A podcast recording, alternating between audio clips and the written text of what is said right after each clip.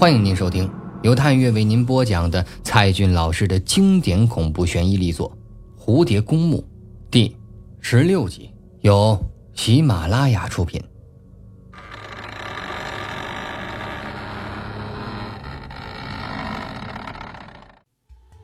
这铃声持续了几十秒钟，随着手机屏幕显示无人接听而告安静。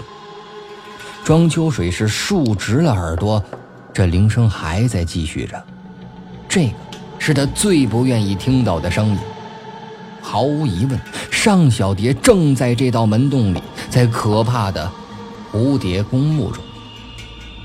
他这心又一次的沉到了冰底。脚底稍稍的挪动了几厘米，又立即缩了回去，好像这门洞里有一道透明的墙，任何人都无法穿墙而过。进入还是退出，这是一个问题。庄秋水问出了一个哈姆雷特式的问题，可惜呀，他要拯救的并非是奥菲利亚。而是一个与他无亲无故、刚刚萍水相逢的丑小鸭而已。她长得一点都不漂亮，对男生而言几乎是毫无魅力，是那种天天见面也会遗忘的人。为一个完全与己无关的人，值得冒这么大的风险吗？这脑子里又闪过了那些电光，雪花般飞舞，如利刃般劈开了他的身体。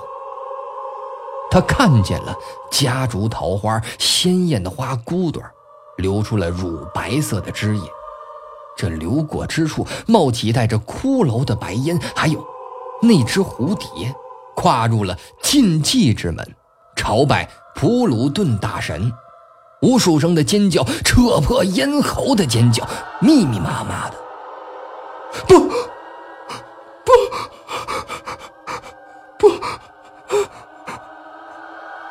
他如孩子般喊了出来，双手抱住了自己的耳朵，只想立刻就变成一个聋子。然而，这耳朵还是不争气的听到了手机铃声。是尚小蝶吗？打开了手机屏幕，来电显示却是陆双双。哎，已经去那么久了，你在哪儿呢？蝴蝶公墓。他就像是机器人一样，如实的回答着：“真有这个地方啊！”电话那头的双双倒吸了一口凉气儿。“哎，你你找到我了吗？”“我找到他了。”“那那你赶快带他出来呀！”庄秋水不知该怎么回答。你怄什么怄啊！我跟你说啊，你快点的把小蝶给我带回来！你还是个男人吗你？双双在电话里是嚷了起来。说罢，他挂断了电话。男人这两个字如同是电流般刺激了庄秋水的心，让他把头高高的仰向了天空。这老房子的屋顶似乎变得矮了一些，他的双脚忽然就获得了自由。一下子摆脱了理智的控制，大步流星的跨向了门洞，迈向了地狱的第一步。刹那间，黑暗吞噬了庄秋水，月亮从乌云里出来了。蝴蝶公墓，这清洁的光线如同白霜似的洒遍了旷野，也轻轻的抚摸着尚小蝶。这身下是冰凉的泥土，地底的湿气渗入皮肤，血液如同是开春的河水似的，缓缓地流淌着。或许，是受到月光的洗礼，眼皮下的瞳孔缓缓地缩小，仿佛看到了遥远的星空。艰难地眨巴了几下，他终于睁开了眼睛，眼前。是一团虚无的空气，紫色的夜空下悬着一轮皓月。然后，他看到了一双眼睛，一双敏感而脆弱的眼睛。这二十二岁男生的眼睛，亦或在梦中见到过的眼睛，不知该如何形容这样的目光。他不停地闪烁着，如银河的星光正对着他，但他看不清这张脸，只能感受到温热的气流扑到他的面颊上，彼此交换着呼吸。他听到了一个急促的男声：“小蝶，小蝶。”小蝶是谁？啊，那是自己的名字。他终于想起来了。那这儿又是什么地方？他不敢再想。在这荒凉的月夜，年轻男子继续的呼唤着他，就好像是中国人古老的叫魂仪式。但他感觉到自己浑身都快虚脱了。全身无力，双手双脚都动弹不得，嘴唇蠕动了许久，这才艰难的说出了一句话：“你是谁？”黑暗中的眼睛眨巴了两下，轻声答道：“我我我是庄秋水啊。”他的脑子转动了好一会儿，这才想起了这个名字。喉咙好不容易挤出了几个字儿：“啊，对不起，我没有听你的话。没事儿，没事儿，那那咱们离开这儿吧。啊！”他的手抄到了他的后脑勺，将他的上半身抬了起来。他半坐在地上，仍然动不了身体，眼前的一切都模模糊糊的。只觉得周围树影婆娑，一些鲜艳的花朵绽放着。庄秋水将他后背背在了一个冰凉的东西上，蝴蝶公墓的木牌。他转身面对着尚小蝶，将她放在了自己背上，伏在这坚实的后背，就仿佛抱着一棵年轻的树干。庄秋水拎起小蝶儿书包，双臂抬着她的两条腿儿。任由他的双手搭在自己的胸前，还有他的整个胸脯都紧贴着背脊，但此刻哪来得及心猿意马？他心里在想：哼，这大一女生分量还不轻呢，没走几步就开始喘上大气儿了。平生第一次真正的闯入蝴蝶公墓，冒险救出了昏迷不醒的女孩，从小门走出了高大的外墙。夜色里，这破院子充满了阴森之气。借助月色找到中间的门洞，背着小蝶穿过了过街天桥。忽然，感觉头顶上好像有脚步声响起，但小蝶的头枕在他的肩膀上，他的头实在是仰不起来。尽管他确信这楼梯上有个什么东西，既然。已经来到了蝴蝶公墓，就算是幽灵，也没什么好怕的。庄秋水低着头冲出了门洞，眼前露出了一大片的墓地。这月光下的鬼魂们正在晚风中吟唱着，已经浑身是汗了。就算棺材里的僵尸爬出来，都不会让他再害怕。背着尚小蝶绕过了一个个的墓碑，脚底下不小心的踩碎了一块骨头，咔嚓，这身边闪烁起悠悠的鬼火。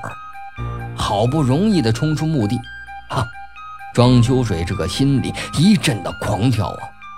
月光下的工厂废墟如塞外的草原，唯独少了牧羊女和蒙古包。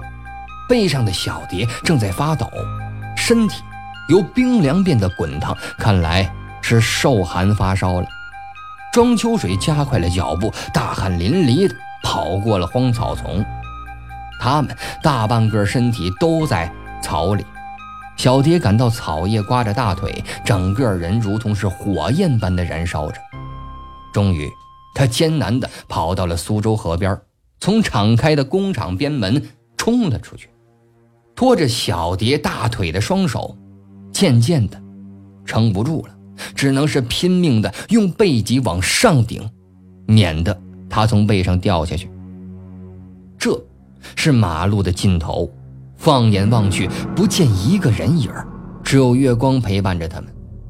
庄秋水必须的要把他送到医院去，但这地方连车都不可能拦到。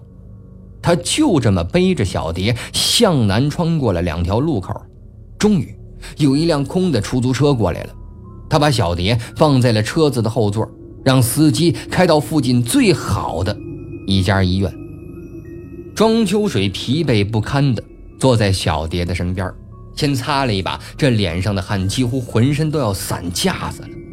出租车开过了黑夜的黄泉路，身边的小蝶早已不省人事，嘴里在喃喃自语着，却听不清他在说什么。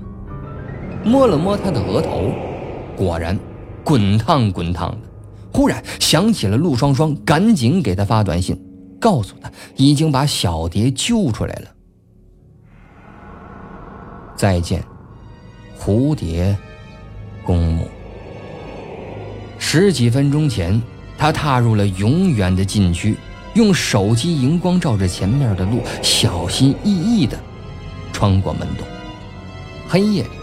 他看不清那那到底是个什么东西，看不清那高大的墙壁，只是感觉到阴森、恐怖的老院。他大声的叫嚷着小蝶，一直来到了对面的墙上。他摸到了最左侧的那个小门，推开门后，发现了蝴蝶公墓。月光正好照亮了墓碑，在这碑下。躺着一个年轻的女孩，刹那间，他还以为见到了一具女尸，凄惨地躺在墓碑底下，等待亲人来收敛遗体。庄秋水浑身颤抖着蹲下来，死人般这苍白的脸上架着一副眼镜，一只蝴蝶正停在他的唇上，伸手去触摸蝴蝶，他却轻巧地飞走了，手。缓缓地摸到了小蝶的鼻孔，才发现她还是有呼吸的。然后他轻轻地唤着她的名字。虽然已逃出了蝴蝶公墓了，但想起这些，仍然是胆战心惊。车子已经开出了黄泉路，疾驰入市区的街道。他低头看着斜躺着的小蝶，不知他会遭遇什么。不。应该说，不知他还会遭遇什么。还有，他自己呢？就在这么眨眼的功夫，医院到了。六月十一号晚上二十点零五分，护士长于芬芳在看着值班记录，实习护士正在悄悄地煲着电话粥，让她感觉很不舒服。星期天的晚上。急诊室里照样是人满为患，大多是换季造成的感冒。这些天，他工作的格外认真，让这几个年轻的医生都肃然起敬。他已经做了三十年的护士了，从最初的护理到妇产科的助产士，最后成为整个医院的护士长。前他不当班的时候，有个女孩送来没多久，就死了。医生采用了气管切开的手术进行抢救，居然从里面掏出来一个虫卵，堵塞气管，导致窒息死亡。这种事情多少年都没遇到过，这个让于芬芳听着就心惊胆战。好在再过两个月，他就要满五十岁退休了，再也不会见到这些凄惨的场景。忽然。有个医生叫了他一声：“于姐，你你儿子来了。”于芬芳的心立即揪了起来。儿子，儿子来自己的医院，出了什么事儿吗？他急忙走出来，只见急诊室外的走廊里，儿子秋水搀扶着一个女孩，急匆匆地跑了过来。这心呢，总算是放了下去，但那女孩却从来没见过，儿子也没说。他谈了女朋友啊！庄秋水高声喊道：“妈，先帮我去挂下号。”接着，他将小蝶扶进了急诊室，赶快让医生给她做检查。体温量下来，三十九度，其他方面都无大碍，只是身体非常虚弱，咽部有些发炎，初步诊断是上呼吸道感染。于芬芳走到儿子的身边，看着这个躺在担架床上的女孩，心忽然剧烈的颤抖了一下。她也不知道是什么原因，却有种似曾相识的感觉，仿佛很久之前就认识这个女孩子。他紧紧地捂着自己的心口，眉间掠过了一丝深深的恐惧。他把儿子拉到了墙角里，悄悄地问道：“儿子，这个是你新交的女朋友吗？”于芬芳觉得这个女孩。并不漂亮，身材也不太好，脸上呢还有很多的雀斑和粉刺。说实话，很难配得上自己的儿子庄秋水。啊，不是，她只是大一的学妹。大一？那又不是和你一个班的，你怎么待她这么好？庄秋水不耐烦的摇了摇头道：“妈，人家遇到危险，我……”我救他是应该的吧？于芬芳又去问了医生，帮他去药房取了药，又亲自的给小蝶打了一瓶吊针。小蝶被推到输液室里，她睁开了虚弱的眼睛，看着输液瓶里的液体一点一点的落下来，金属的针头却插在静脉的血管里，冰凉的药水随着血液流满全身。庄秋水一直坐在身边，他的眼神焦虑不安，眉头紧紧地锁在了一起。他听到庄秋水在打电话，好像是在和双双通话。他告诉双双，他们在医院里，小蝶并没有生命危险，今晚吊完针就可以回学校了。尚小蝶又闭上了眼睛。空气中充满了医院药水的味道，脑子就如同一直开着的放映机，回忆刚才在蝴蝶公墓的所见所闻。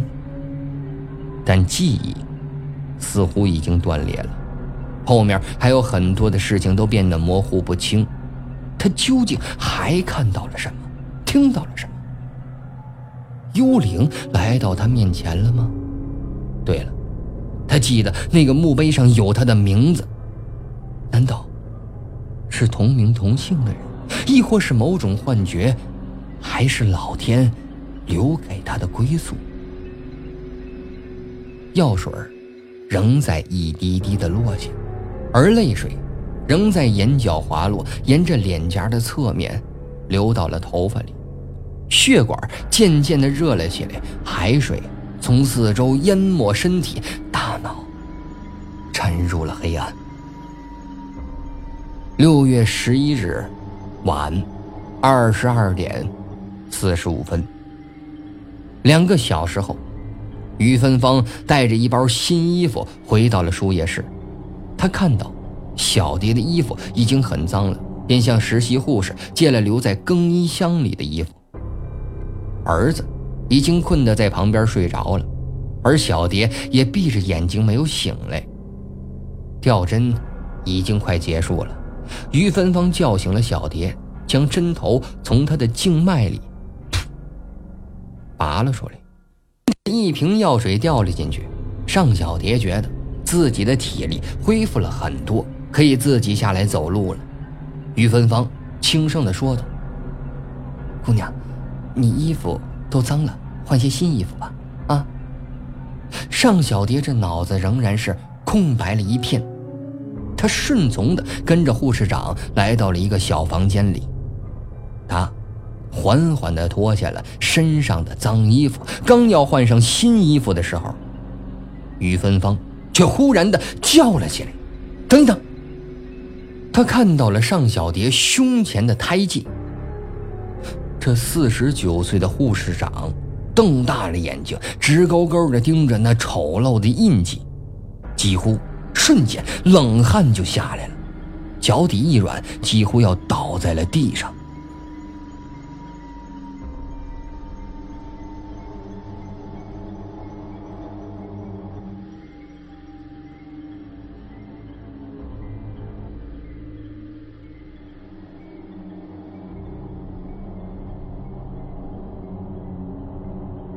今天的节目就播讲到这里，感谢您收听由探月为您播讲的《蝴蝶公墓》。